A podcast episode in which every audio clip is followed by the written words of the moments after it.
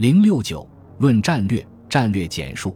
当然，除非船只很小，否则很难把船运到渡口。如果是这样的话，士兵们只能通过一次装几艘船，每艘船装载很少货物的方式到达敌人的河对岸。在没有稳定的射箭平台的情况下，几乎无法抵抗敌人的登陆。但作者有一个非常实用的解决方案，他建议在远离作战点的地方，可以通过拆分组件的方式建造大型船只，标明每一块部件的位置，以便组装船只。通过这种方式。大型攻击船可以用马车和驮出的方式拆分运输。当我们到达河岸的时候，船只的木材会再次被组装起来，用沥青和蜡填满它们的接缝。在这个合理的建议之后，接下来有更多古典主义的战术建议，内容涉及军队方阵操练活动以及如何以纵列或横排的方式进行反击。在这里。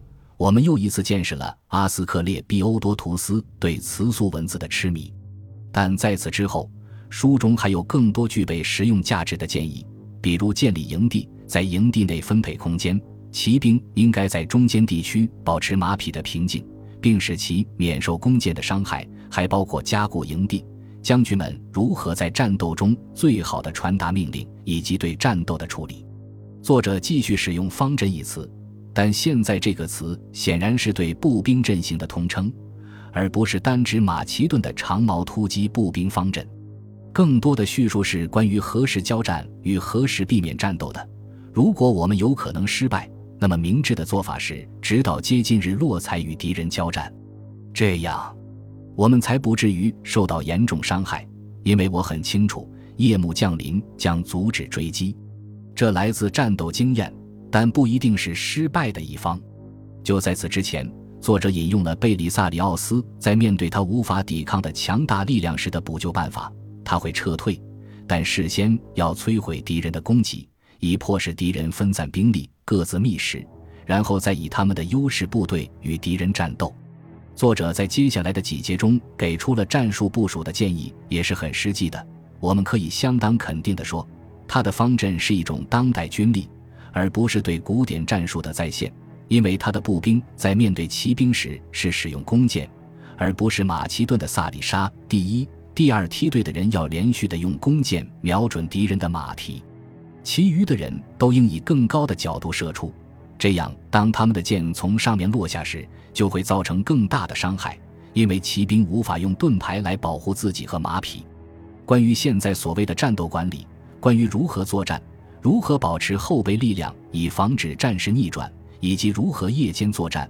作者凭借其权威的战斗经验写道：“一般人认为晚上作战是一件简单的事，相反，这需要非常仔细的安排。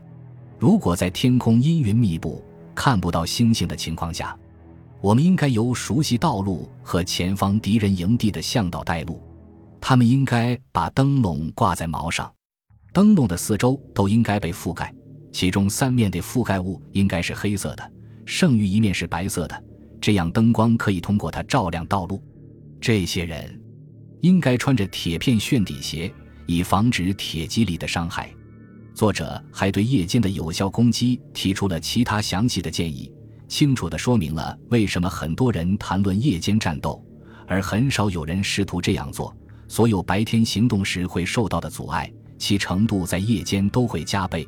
即使有最新的夜视设备，也是如此。这段文字还表明，这位匿名作者是为感兴趣的公民写的，而不是为了指导将军们。随后，关于伏击、接收逃兵和管理间谍的章节也是如此。他建议以两人一组的方式派遣间谍，这样一来，监视敌人的驻扎者就可以避免来回穿梭。他可以以做生意为借口。在公共事迹通过另一个人将他的信息带回营地，这样他们就能避开敌人的注意。一个人出售我们的货物或交换货物，另一个人提供外国货物作为交换，并告知我们敌人的计划。另一节关于特使的内容已经被引用了，但是关于射箭训练的最后三节是特别实用的。他们确实可能是由另一位作者写的，他肯定是一位非常专业的射手。他以解释如何训练弓箭手以达到军事射箭的三个目标为开场白：准确射箭、强力射箭和快速射箭。罗马式的拇指十指法和波斯式的三指法都应该练习。这样一来，当士兵对其中一种感到疲劳时，他就可以使用另一种。为了获得最大的力量，弓箭要被拉至耳朵边的位置。胸部的用力仅仅是参考了亚马孙人。亚马孙女人割掉右边的乳房，以便能将弓拉得更大。从作战技术上讲，当敌人成列队阵型在正前方出现时，弓箭手的目标不应直指前方，而应以一个倾斜的角度绕过盾牌。但主要的挑战是实现准确性，目标要宽要高，因为如果学员反复射击却仍旧射不中，就会失去信心。靶子的宽度要逐渐缩小，直到足够小为止。作者指出，虽然士兵可能射偏。但他们在高度上不应该有太大偏颇。确实，调整发射的高度比纠正方位角要容易。最终，靶子的高度也将被降低，始终保持一个圆形的目标。随着射箭技能的提高，可以使用不同大小的孔作为目标，目标点逐渐从较大的孔变为较小的孔。下一个训练目标是移动类目，比如鸟类、其他动物。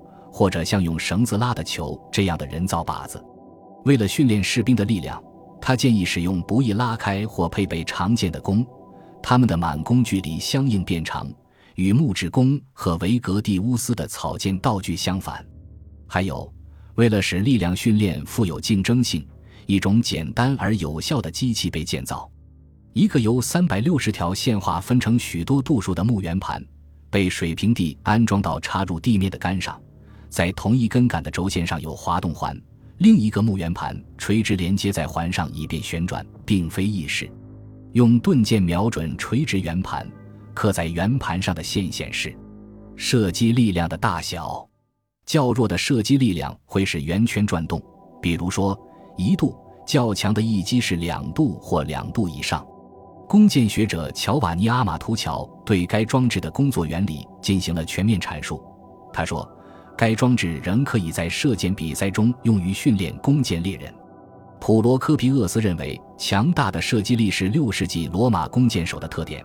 他写道：“波斯人几乎都是弓箭手，他们比其他人更快地学会射击，但是他们的弓很弱，弦也不是很紧，所以他们的射击或许可以击中一个罗马战士的上身盔甲、头盔或盾牌，但没有力量去伤害这个人。”罗马弓箭手的确总是行动迟缓，但是由于他们的弓非常坚硬，而且弦非常紧，再加上是由更为强壮的战士操控，所以他们很容易杀死更多的人，因为没有盔甲可以阻挡他们射出箭的力量。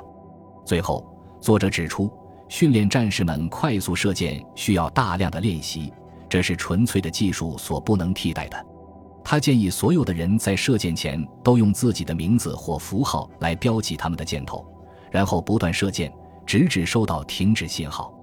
这样可以统计每个人射出箭的数量，以便计算他的射箭速度。作者推荐的最后一种训练方法是让弓箭手以直线快速移动，同时向他的一侧持续射箭，直到箭被捡起，并在每个落地点上留下标记。在这条线对面五十六米处，三十奥尔甲一，一个奥尔甲一为双臂展开的长度，约一点八七米。另放一组标记，士兵们将沿着第二条线快速地从一个标记走向另一个标记，同时瞄准第一行标记，模拟弓箭手在实战中的动作。在罗伯特·阿斯卡姆的《射击》于一五四五年献给亨利八世之前，没有比这更有用的著作了。戴恩冷冷地鄙视了另一篇他认为是《无名氏论》作者的著作，标题是《军事修辞学》。这本书有四十八章，汇编了将军们的激励演说。纸上谈兵的演说家跟随着纸上谈兵的战略家们。但自那以后，叙利阿诺斯大师一直被认为是这本书的作者，而这部作品比戴恩认为的更重要、更有影响力。当帝国不得不对抗阿拉伯人。以及更为广义的穆斯林，抵御带有强烈意识形态成分的圣战时，这本书就变得有影响力了。当一位伊斯兰边疆的埃米尔能够成功的袭击帝国领土时，他不仅得到了战利品和俘虏，他还证实了伊斯兰教对胜利的预言，提高了他本人作为征服英雄的声誉，同时削弱了皇帝作为信仰及其信徒捍卫者的地位。意识形态的威胁引起了拜占庭的激烈反应。本集播放完毕，感谢您的收听，喜欢请订阅加关注，主页有更多精彩内容。